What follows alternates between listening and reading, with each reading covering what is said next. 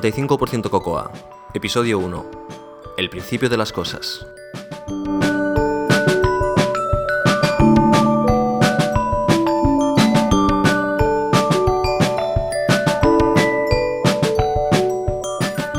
No sé a vosotros, pero a mí me encanta esta música.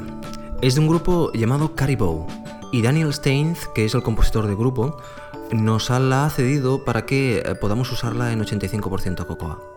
Gracias, Dan. Hola, soy José Antonio Lobato y como ya sabéis los que habéis escuchado el capítulo de introducción, este es el podcast en el cual hablamos ah, de programación para las plataformas Apple y alguna que otra cosilla más. Al ser el primer programa nos lo vamos a tomar con calma y haremos una pequeña introducción a la plataforma aclarando cuatro conceptos básicos, o sea que tenemos un capítulo para principiantes. Siempre es bueno empezar por las bases. Pero no os vayáis, que habrá cosas interesantes. Para estos primeros capítulos ah, he definido las, siguientes secciones. Tenemos una sección inicial de conceptos básicos, en el cual hoy vamos a hablar de, de Cocoa, de qué es Cocoa. Tendremos una sección de extra radio, en, la cual hoy vamos a hablar de OAuth, y ah, en algunos episodios, no en todos, tendremos una sección llamada Con clase, en la cual vamos a hablar de las diferentes clases que componen Cocoa. Em, evidentemente son infinitas, hay muchísimas, pero vamos a elegir aquellas que más utilidad se le dan, comenzando directamente por NSObject. Finalmente tendremos una sección de, recomendación en la cual vosotros podréis ah, recomendar o yo recomendar aquella cosa que consideremos oportuno recomendar. Finalmente una sección de comentario. Una advertencia antes de comenzar. A todos aquellos que ya seáis expertos en Cocoa, lo que diremos aquí, sobre todo en los primeros episodios, os va a parecer ah, tremendamente trivial, simple y que os hace perder el tiempo. Y tendréis ah, mm, la intención de abandonar el, podcast y dejar de, escucharlo. Yo lo que os quiero pedir es que no lo hagáis. Que aquellos que veáis que el podcast es muy simple, que el podcast es muy básico, que no os aporta nada, lo que os sugiero es que aportéis vosotros, que por favor acogéis, grabáis clips de audio, escribís correos electrónicos, enviáis cartas, haced lo que consideréis oportuno, pero participar en el podcast para hacerlo mm, de la calidad que vosotros necesitáis. Si no os veis con ganas de aportar contenido porque simplemente no tenéis tiempo, al menos os pido que eh, me escribáis un correo electrónico diciendo qué es lo que os gusta, qué es lo que no os gusta y qué os gustaría que apareciera o dejara de aparecer. Al final de este capítulo os indicaré cómo podemos ah, ponernos en contacto uno con nosotros y participar a todos en este podcast. A ver qué os parece.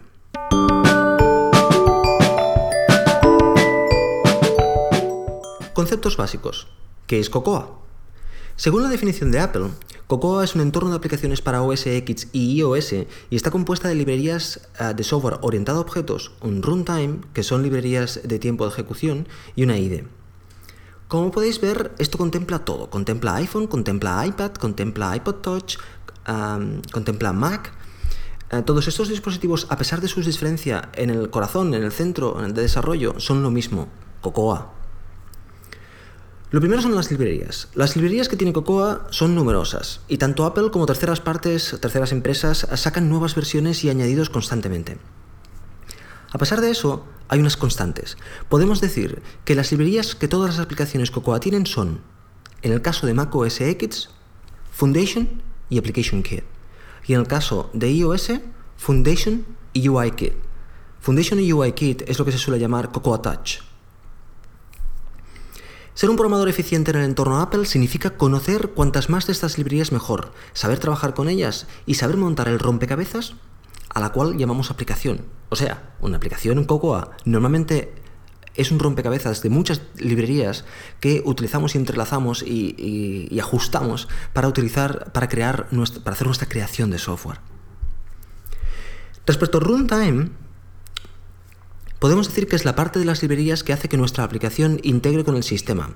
En el caso de OS X, por ejemplo, eh, cuando tú creas una aplicación mm, sin tú básicamente hacer nada, esta aplicación ya aparece en el dock, esta aplicación eh, ya puede recibir mensajes, esta aplicación se puede maximizar, se puede minimizar. Todo eso es, gracias al runtime. Aparece en el Finder y demás cosas que forman el runtime. Todo eso es lo que se llama la librería de interacción con el sistema o, runtime. Respecto a la IDE, como sabéis, IDE son las iniciales de Integrated uh, Development Environment, uh, entorno integrado de desarrollo.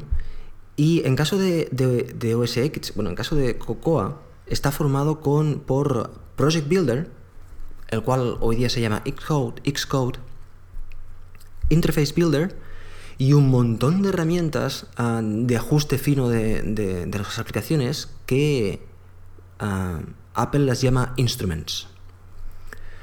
Con el entorno de desarrollo que proporciona Cocoa, podemos montar una aplicación simplemente utilizando uno de los modelos que ya viene. Es decir, tú creas, uh, tú abres Xcode, abres una aplicación, creas una aplicación cualquiera y esta aplicación automáticamente, gracias al runtime, ya funciona. Ya puedes ejecutarla, no hace absolutamente nada, evidentemente, pero uh, ya funciona. Y aparte de todo esto, ¿cuál es el valor añadido que nos da Cocoa a nuestra aplicación? Bueno, pues vamos a decir unas cuantas simplemente para que eh, os hagáis una idea. Proporciona un entorno básico para manejar eventos y ejecutar la aplicación. Objetos de interfaz de usuario. Evidentemente puedes crear toda la interfaz de usuario en, en Interface Builder Utilizando todos los botones que vienen por defecto o ajustando, customizando estos, estos botones. Tienes librerías para dibujar y manejar imágenes. Tienes librerías de interacciones con el sistema para escribir sobre ficheros y acceder a recursos del sistema. Tienes librerías de rendimiento con procesos multihilo, manejo de memoria. Tienes, ah, puedes internacionalizar tu aplicación, da, te soporta directamente varios idiomas. Tienes librerías para creación de texto ah, y manejo de texto, corrección ortográfica. Ah, tienes librerías para preferencias de sistema, para salvar las preferencias del sistema tanto de la aplicación como del usuario. Ah, tienes redes de comunicaciones con otros servidores o con otras máquinas, con varios protocolos, entre otras muchísimas cosas. También remarcar que tenemos simuladores, simuladores para el iPhone, simuladores para el iPad y evidentemente puedes correr las aplicaciones en OS X. Una de las cosas que a mí más me gustó cuando entré en, Apple es, eh, cuando entré trabajar para, con Cocoa, es cómo están montadas las librerías. Tú cuando ah, quieres crear una aplicación piensas, voy a necesitar manejo gráfico, para eso tienes Core Image, Core Graphics o OpenGL, depende de lo que quieras hacer. O voy a manejar textos, textos tienes eh, Core Text, o ah, necesito manejar audio, tienes Core Audio o necesito manejar vídeo, tienes Core Video, hay un montón de librerías que están enfocadas a diferentes aspectos, que además están muy bien interrelacionadas entre ellas, que eh, muy bien documentadas y que además tienen un factor común, y es que se parecen mucho en el uso. La filosofía de uso de una librería a otra es muy semejante y eso ayuda muchísimo. De tal forma que a medida que vas siendo un mejor desarrollador en el mundo Cocoa, te es más fácil entrar en una librería en la cual no habías trabajado y ponerte rápidamente poder hacer cosas. Bueno, rápidamente es un decir porque evidentemente estas cosas son complejas. Y finalmente, una última cosa, Core Animation. Todas esas animaciones fantásticas que veis en el iPhone y, en Mac, eh, todas no, pero muchas de ellas están hechas con una librería que Apple diseñó para el iPhone, de hecho, que se llama Core Animation y que es, está completamente integrada en, el iPhone y muy muy bien integrada en, Cocoa y que te permite hacer todas estas animaciones ah, de una forma mm, muy fácil y además con unos resultados bastante sorprendentes. Algún día hablaremos de de Core Animation en más detalle.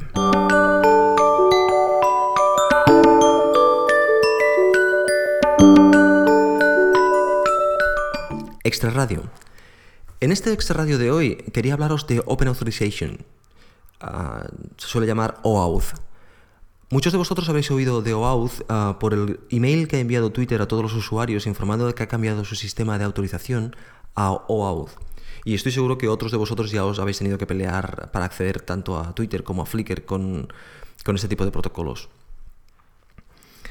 Para aquellos que no, esto pretende ser una introducción al, protocolo desde un punto de vista del usuario y en otro episodio ya entraremos más en detalles de algunos intríngulis del, protocolo y de algunos detalles más técnicos ah, del mismo. OAuth, Open Authorization, pretende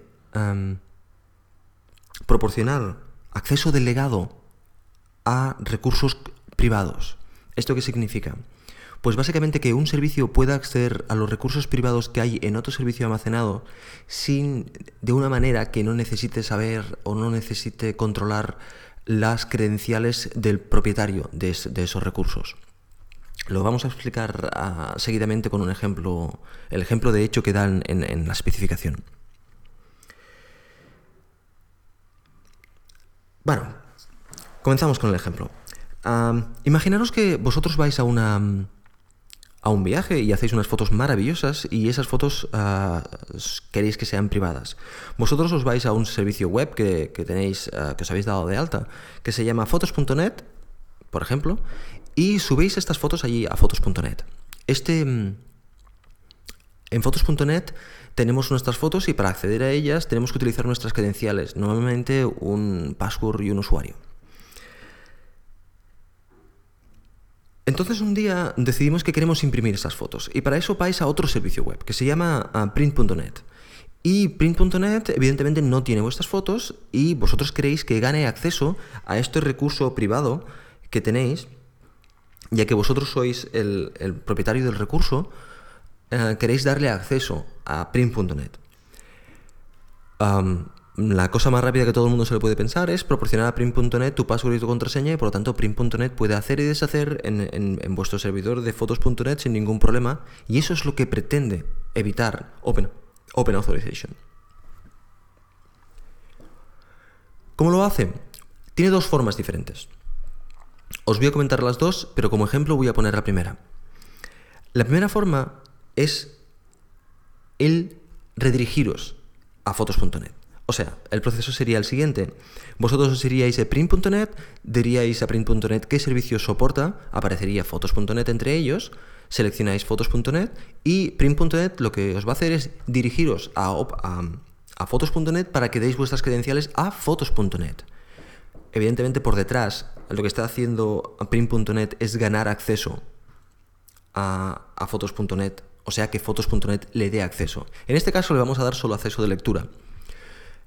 En fotos.net eh, metéis vuestras credenciales, ponéis vuestras credenciales y al aceptar fotos.net os vuelve a redirigir a print.net y en print.net ahora ya os aparecen las fotos de fotos.net. Lo que ha pasado es que print.net ha ganado acceso temporal o constante a, fotos.net, pero en ningún momento ha tenido acceso a vuestras credenciales, a vuestro usuario y a vuestro password, que es realmente lo que pretende uh, Open Authorization.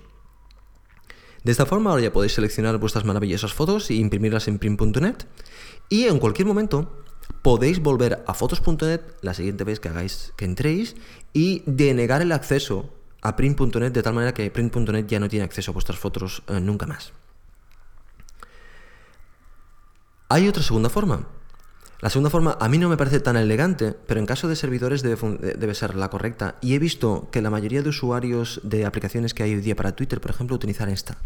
Y es que tú a print.net le das el password y tu contraseña y print.net se comunica con, fotos.net, gestiona todo el acceso y se olvida, borra vuestras credenciales, de tal forma que no accede, no puede de hecho, acceder a fotos.net con vuestras credenciales, sino con un token que él gana pidiéndole utilizando vuestras credenciales.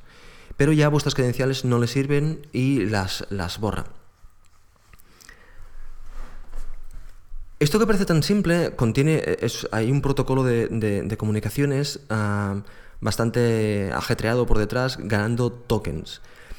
El, uno de los pasos iniciales que no os he comentado es que print.net tiene que haber ganado unas credenciales también ah, sobre fotos.net. O sea, print.net le ha pedido fotos.net, dame unas credenciales. Que es el ejemplo de que cuando vosotros queréis crear una aplicación para Twitter, tenéis que pedir a Twitter unas credenciales para vuestra aplicación. Entonces aquí tenemos, ¿verdad?, dos credenciales. Las credenciales del cliente, que en este caso es print.net, y las credenciales del propietario del recurso, que en este caso ah, sois vosotros. Muy bien, pues esto a grandes rasgos es lo que es Open Authorization.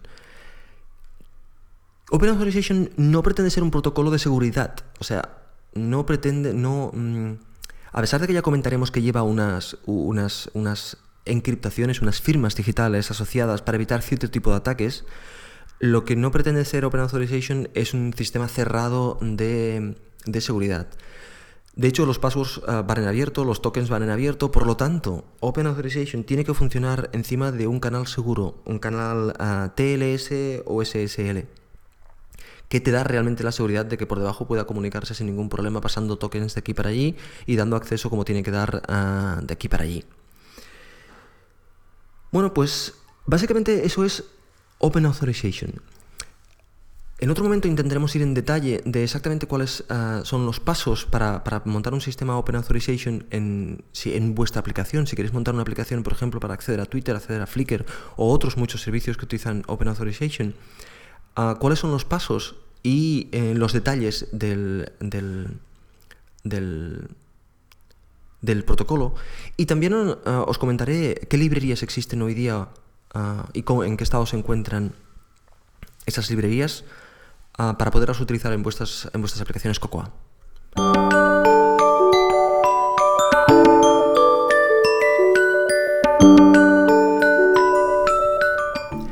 Mi recomendación de hoy es que aquellos que no hagáis deporte comencéis a hacer algún tipo de deporte, por ejemplo correr, y escuchéis eh, podcast.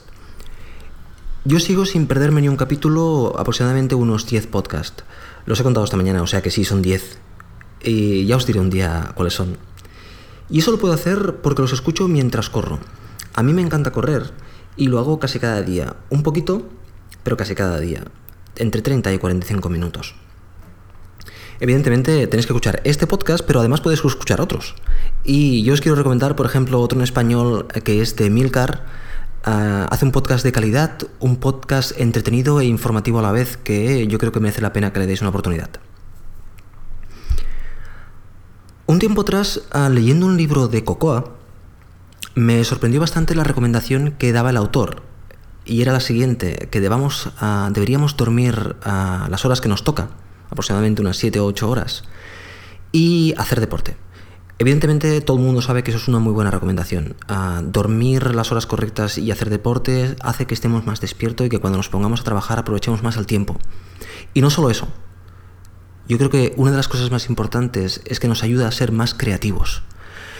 Nuestra mente está más despierta y somos más creativos. Y me da la impresión que estamos un poquitín faltos de creatividad y creo que es importante que, nos pongamos las pilas en ese aspecto y comencemos a ser un poquitín más creativos. Bueno, chicos y chicas, esto es todo por hoy. Si queréis colaborar en el podcast, como he comentado al principio del episodio, podéis contactar conmigo en 85%cocoa.gmail.com es todo escrito en texto. Podéis separar ah, con puntos si queréis, pero inicialmente si lo ponéis todo junto tal como suena en texto, 85% cocoa gmail.com ah, podéis ah, contactar conmigo y enviarme aquello que deseáis enviarme para el podcast. Evidentemente prefiero que me enviéis una grabación de audio, de esta forma tengo que trabajar menos. Más información y las notas del episodio las podéis encontrar en el blog del, podcast que es http 85%cocoa.tumblr.com. Como sabéis, 85% cocoa todo junto en texto y Tumblr se escribe tumblr.com. No sé cómo se pronuncia exactamente esto, Tumblr, Tumblr, creo. Bueno, que lo paséis bien y un saludo. eyes